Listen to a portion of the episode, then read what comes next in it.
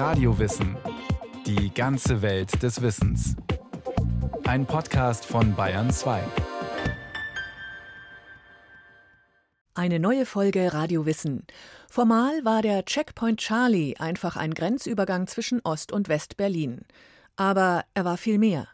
Hier ist der Ost-West-Konflikt im Kalten Krieg wie unter einem Brennglas sichtbar.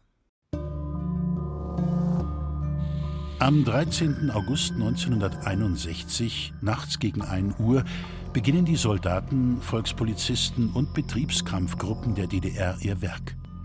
Die gesamte Grenze zwischen Ost- und West-Berlin wird praktisch lückenlos abgeriegelt. Ebenso die zwischen West-Berlin und der DDR. Niemand hat die Absicht, eine Mauer zu errichten. Allen anderslautenden Beteuerungen zum Trotz hat der DDR-Staatsratsvorsitzende Walter Ulbricht schon seit längerem die Absicht, eine Mauer zu bauen. Denn seinem sozialistischen Staat laufen scharenweise die Leute davon, nicht zuletzt Fachkräfte und Eliten. Eine bedrohliche Situation für die junge DDR. Ulbricht bedrängt daher den sowjetischen Partei- und Regierungschef Nikita Khrushchev. Der hat sich den Mauerplänen bislang widersetzt – aber nach harten Verhandlungen in Moskau gibt Khrushchev schließlich nach.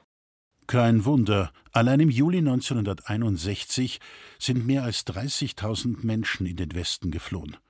Die meisten über Berlin, weil die innerdeutsche Grenze ja seit 1952 fast hermetisch geschlossen ist. In Berlin aber gilt der Vier-Mächte-Status. Die Grenze ist im Prinzip noch durchlässig. Dieses letzte Schlupfloch will Ulbricht jetzt stopfen. Quer durch die Stadt werden Sperranlagen errichtet. Zunächst mit Stacheldraht, später mit Zement. Die Mauer wächst rasch heran und bewaffnete Volkspolizisten verhindern Grenzüberschreitungen in beide Richtungen. Die waren bis dahin ganz normal, sagt Hanno Hochmuth, Historiker am Leibniz-Zentrum für zeithistorische Forschung Potsdam. Berlin war zwar seit 1948 politisch geteilt, aber nicht im Alltag. Es gab viele Ostberliner, die im Westen arbeiteten oder auch zur Schule gingen oder dort studierten. Es gab aber auch viele Westberliner, die in den Osten fuhren, um dort zum Beispiel sehr, sehr günstig Lebensmittel einzukaufen, was im Westberlin übrigens verpönt gewesen ist. Aber dieses Berlin war tatsächlich bis zum 13. August 1961 noch eine sehr stark verflochtene Gesellschaft. Und das war mit einem Mal dann vorbei und viele Westberliner reagierten entsetzt und empört und erwarteten eigentlich eine unmittelbare Reaktion Reaktion der Westalliierten, dass sie sich das nicht gefallen lassen und waren enttäuscht. Denn die erhoffte Machtdemonstration des Westens bleibt aus. US-Präsident John F. Kennedy, 44 Jahre alt und gerade erst frisch ins Amt gewählt, klingt am 13. August 1961 richtig gehend erleichtert. Es ist keine besonders angenehme Lösung. Aber eine Mauer ist verdammt viel besser als ein Krieg. Die USA, formuliert Hanno Hochmuth etwas zugespitzt, waren froh über den Mauerbau. Denn er nahm Druck aus der angespannten politischen Lage zwischen den Supermächten dass jetzt die Sowjets zuließen, dass die DDR den sowjetischen Sektor von Berlin, Ostberlin abriegelten, war im Prinzip ein Zugeständnis von Khrushchev in den Augen der Amerikaner, dass die Sowjets nicht mehr ganz Berlin für sich beanspruchen. Und insofern waren sie eigentlich froh, dass diese dramatische Eskalation, die es eigentlich vorher gegeben hat, durch den Mauerbau ein Stück weit befriedet wurde im nun geteilten Berlin gilt weiterhin der Vier-Mächte-Status. Das bedeutet, alle vier Besatzungsmächte haben freien Zugang zu allen vier Sektoren der Stadt. Sowjetische Militärs unternehmen Missionsfahrten in die drei Westsektoren. Und amerikanische Offiziere steuern ihre Militärjeeps durch den sowjetischen Sektor. Ein reger Austausch also, trotz Mauer. Aber Dafür musste auch eine ganz besondere Grenzübergangsstelle eingerichtet werden, die nur für diesen alliierten Transfer praktisch von einem Teil Berlins in den anderen Teil eingerichtet wurde. Und das war der Checkpoint Charlie. Ein Nadelöhr im Kalten Krieg. Eines von mehreren, benannt nach den Buchstaben im NATO-Alphabet. Der Grenzkontrollpunkt C war der Checkpoint Charlie. Den musste passieren, wer innerhalb Berlins zwischen dem amerikanischen und dem sowjetischen Sektor hin und her fahren wollte. Eingerichtet hatten ihn die Westalliierten unmittelbar nach dem Mauerbau. Und zwar mitten in der Friedrichstraße zwischen Zimmer und Kochstraße. Fast drei Jahrzehnte lang sollte der Checkpoint Charlie als ein Symbol des Kalten Kriegs existieren. Dass Amerikaner, Franzosen und Briten stets nur vom Checkpoint, vom Kontrollpunkt sprachen, hatte mit dem Vier-Mächte-Status zu tun. Für die Westalliierten war Berlin eine gemeinsam verwaltete Stadt, in der es keine Grenze und somit auch keine echten Grenzkontrollen geben konnte. Die DDR sah das anders. Für sie verlief mitten durch Berlin tatsächlich eine Staatsgrenze. Deshalb nannte sie das nördliche Gegenstück zum Checkpoint Charlie auch Grenzübergangsstelle, kurz Güst Friedrichstraße. Dass hinter solchen Namensfragen massive politische Interessen standen, wurde schon wenige Wochen nach dem Mauerbau deutlich. Sonntag, 22. Oktober 1961. Edwin Allen Leitner, der stellvertretende Chef der US-amerikanischen Militärmission in Berlin, fährt mit seiner Frau in den Ostteil Berlins. Die beiden wollen ins Theater, in den Friedrichstadtpalast. Schon vor dem Mauerbau haben sie dort oft Kulturveranstaltungen besucht. Diesmal aber erlebt Leitner eine Überraschung. Als der rüberfahren möchte, wird er angehalten. Und zwar nicht von sowjetischen Militärs, das wäre vielleicht noch okay gewesen, sondern von DDR-Grenzsoldaten. Das war für ihn eine ganz klare Verletzung des Vier-Mächte-Status, seiner Rechte als amerikanischer Top-Diplomat und Top-Militär. Die DDR-Grenzsoldaten sind angewiesen, amerikanische Militärangehörige in Zivil nach ihren Ausweisen zu fragen. Edwin Leitner ist wütend. Der amerikanische Militär protestiert gegen die Passkontrolle. Vergeblich. Das Ehepaar muss umkehren. Leitner wendet sich umgehend an Lucius D. Clay, den amerikanischen Stadtkommandanten. Als Vater der Berliner Luftbrücke von 1948 ist Clay ein berühmter Mann. Präsident Kennedy hat ihn 1961 erneut nach Berlin geschickt, quasi als seinen persönlichen Vertreter in der Stadt. Clay hört sich Leitners Geschichte an und reagiert rasch indem er amerikanische Panzer auffahren ließ am Checkpoint Charlie. Und die Sowjets ihrerseits reagierten damit, dass sie sowjetische Panzer von Norden her auf den Checkpoint Charlie zurollen ließen. Und diese standen sich dann dort mehrere Stunden gefechtsbereit gegenüber. Am 27. Oktober 1961 gegen 17 Uhr beginnen die Panzer zu rollen. Die Konfrontation am Checkpoint Charlie dauert 16 Stunden. Stunden, in denen der heiße Draht zwischen Moskau und Washington glüht. Am Ende geht alles glimpflich aus, aber die Lage war keineswegs ungefährlich, meint der Historiker Hanno Hochmuth.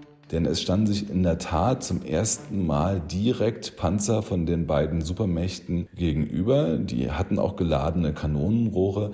Es war militärisch klar, dass die paar amerikanischen Panzer Westberlin nicht hätten verteidigen können. Aber es ging im Kalten Krieg immer nicht nur um Truppenstärken, sondern auch um Glaubwürdigkeit. Dass man dem, was man sagt und was man behauptet, auch etwas folgen lässt. Und für die Amerikaner war es immer ganz wichtig, wenn Kennedy schon sagt, sagt, dieses Westberlin muss Bestand haben, dann muss man im Zweifelsfalle auch dafür einstehen. Was aber bedeutet das in Zeiten des Kalten Kriegs? Nur drei Tage nach der Berliner Panzerkonfrontation führt die Sowjetunion im Nordpolarmeer den größten Atomtest aller Zeiten durch. Und auf amerikanischer Seite ist man nicht minder stark gerüstet. Das Vernichtungspotenzial auf beiden Seiten ist enorm. Ein Jahr später, in der Kuba-Krise, wird die Welt am Rand des atomaren Abgrunds stehen. Das erste Kräftemessen am Checkpoint Charlie wirkt medial noch lange nach. Beängstigend spektakulär waren die Fotos, die damals um die Welt gingen. Auf der einen Seite die US-amerikanischen M48 Kampfpanzer, auf der anderen sowjetische T-54. Nie war die globale Systemkonfrontation anschaulicher als in jenen Oktobertagen 1961. Der Checkpoint Charlie war über Nacht zu einer globalen Ikone des Kalten Kriegs geworden. Die Berlin-Krise endet 1961 mit einem Kompromiss. Amerikanische Militärs, die künftig nach Ostberlin fahren, müssen nun ihre Militärausweise in die Windschutzscheibe legen. Und die DDR-Grenzsoldaten dürfen sie fortan nicht mehr kontrollieren. Dramatischer sind die Veränderungen im Alltag der Bürger. Mehr als eine Million Ostberliner waren von den 2,2 Millionen Westberlinern vollständig getrennt. Persönliche Kontakte gab es zunächst keine mehr, sagt Hanno Hochmuth.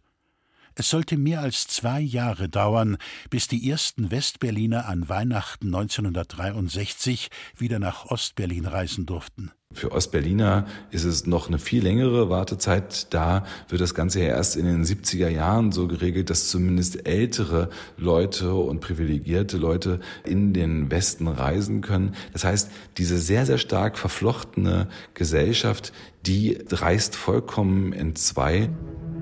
Im Alltag ganz normaler Ostberliner spielte der Checkpoint Charlie keine Rolle. Sofern sie überhaupt reisen durften, fuhren sie über die einen Kilometer weiter nördlich gelegene Güst-Bahnhof-Friedrichstraße in den Westteil der Stadt. Der Checkpoint Charlie hingegen war jenen vorbehalten, die innerhalb Berlins Freizügigkeit genossen. Mitglieder der alliierten Streitkräfte, Angehörige des Militärpersonals, Diplomatinnen und Diplomaten oder ausländische Touristen – und auch DDR-Funktionäre durften hier passieren. Eine schillernde Schar von Grenzgängern also, die die Fantasie von Schriftstellern und Drehbuchautoren anregte. Zumindest wenn sie sich mit Agentengeschichten befassten. Der Spion, der aus der Kälte kam, heißt ein berühmter Spionageroman des britischen Autors John le Carré aus dem Jahr 1963. Als das Buch zwei Jahre später verfilmt wird, ist in der Eingangsszene natürlich die Ikone des Kalten Kriegs zu sehen, der Checkpoint Charlie. Solch mythische Überhöhungen hatten mit dem schnöden Grenzeralltag in der Regel wenig zu tun. Viel Zettelkram und Bürokratie herrschte am Kontrollpunkt bzw. an der Güst.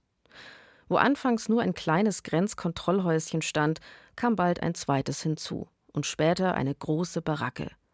In den 1970er und 80er Jahren wurde der Checkpoint Charlie dann immer weiter ausgebaut, zu einem wahren Grenzbollwerk aus Beton.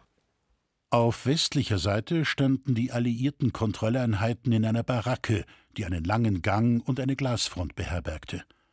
Alle westlichen Besucher mussten sich am Schalter ihrer jeweiligen Besatzungsmacht ausweisen und wurden mit Instruktionen versehen, bevor sie nach Ostberlin reisen durften. Den Amerikanern, Briten und Franzosen war es wichtig, dass sich ihre Landsleute im Osten korrekt verhalten, ganz im Sinne des Vier-Mächte-Status. Auf DDR-Seite standen sogenannte Passkontrolleinheiten, kurz PKE. Die sahen aus wie reguläre Grenzsicherungseinheiten, unterstanden in Wahrheit aber dem Ministerium für Staatssicherheit. Die DDR-Grenzsoldaten kontrollierten genau, welche Ausländer nach Ostberlin einreisten. Und vor allem achteten sie darauf, dass niemand in den Westen floh. Solche Versuche gab es immer wieder, sagt Hanno Hochmuth, obwohl man nur ganz langsam und in Schlangenlinien durch die gesicherte Grenzanlage fahren konnte. Selbst mit einem LKW war sie kaum zu durchbrechen. Der Checkpoint Charlie war immer wieder Schauplatz spektakulärer Fluchtversuche aus dem damaligen Ostberlin. Und früh schon kam es zu tödlichen Zwischenfällen. Am 17. August 1962, fast auf den Tag genau ein Jahr nach dem Mauerbau, wird in der Nähe vom Checkpoint ein junger Mann angeschossen, der zusammen mit einem Kollegen in den Westen fliehen will. Der 18-jährige Peter Fechter verblutet unmittelbar an der Grenzmauer in der Zimmerstraße, vor den Augen zahlreicher Westberliner. Niemand traut sich ihm zu helfen, aus Angst vor den bewaffneten DDR-Grenzern. Insgesamt, schätzen Historiker, gab es zwischen 1961 und 1989 etwa 5500 gelungene Fluchten vom Osten in den Westen der Stadt.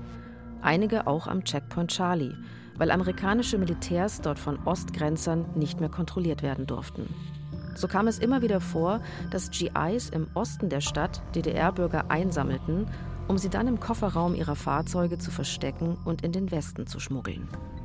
Aber die US-amerikanischen Befehlshaber sahen solche Aktionen nicht gern. Und auch vom Westberliner Senat wurden die zahlreichen Westberliner Fluchthelfer bald mit Argwohn betrachtet.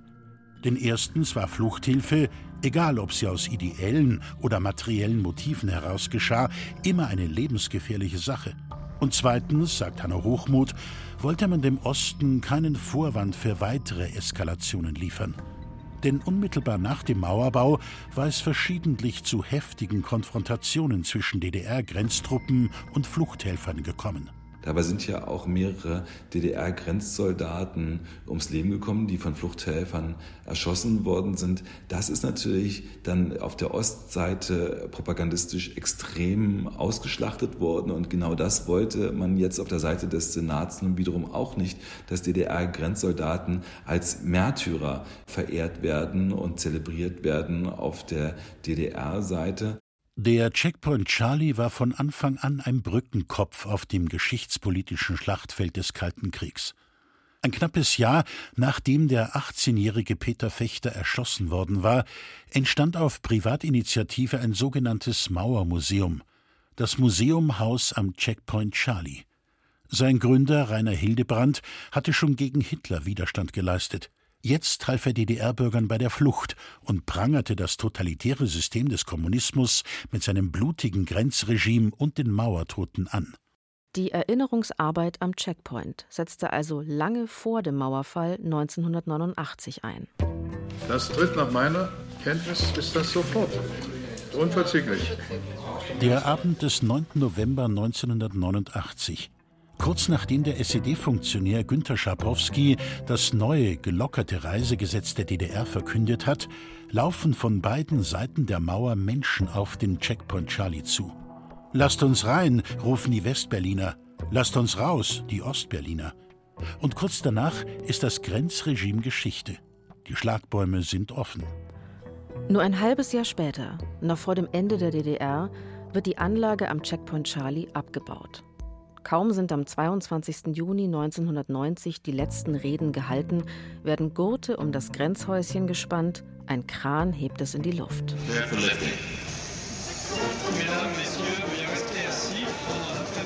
Es ist nicht das Ende vom Mythos Checkpoint Charlie.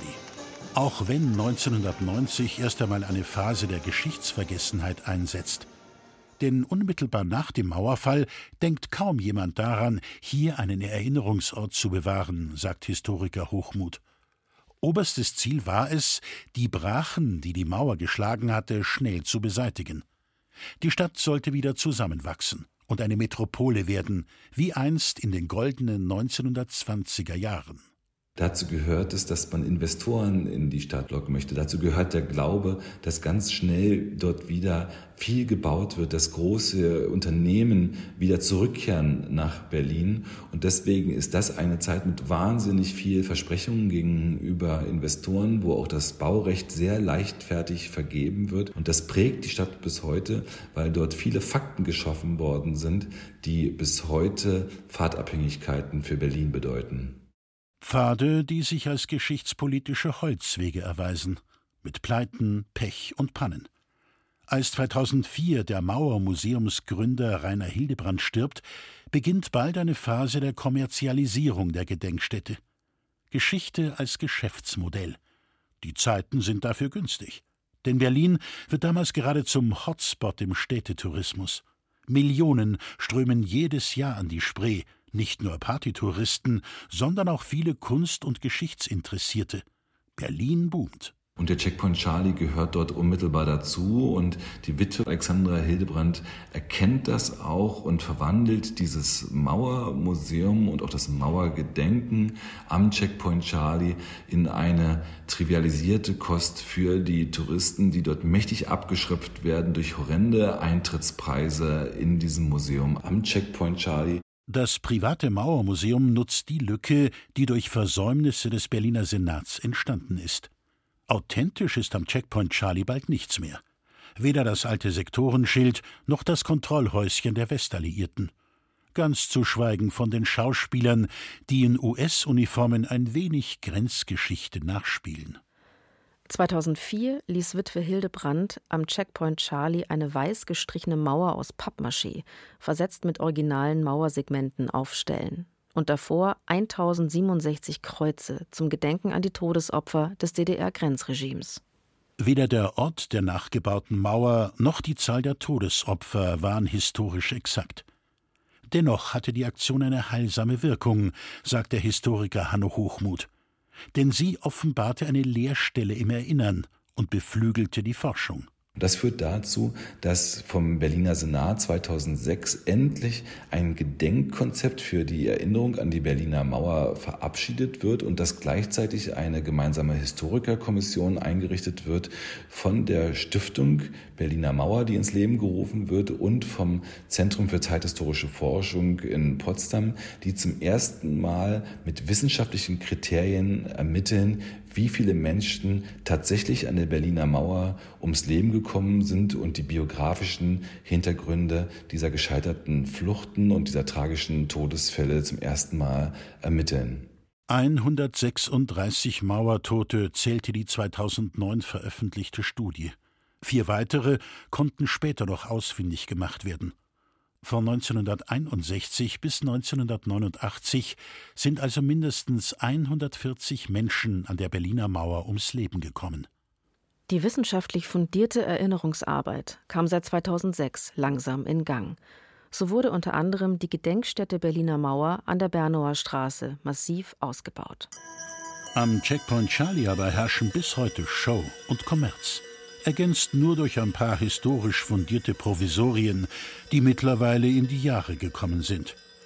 Das geplante neue Museum des Kalten Kriegs aber lässt weiter auf sich warten. Die Lage ist äußerst komplex, sagt Hanno Hochmuth.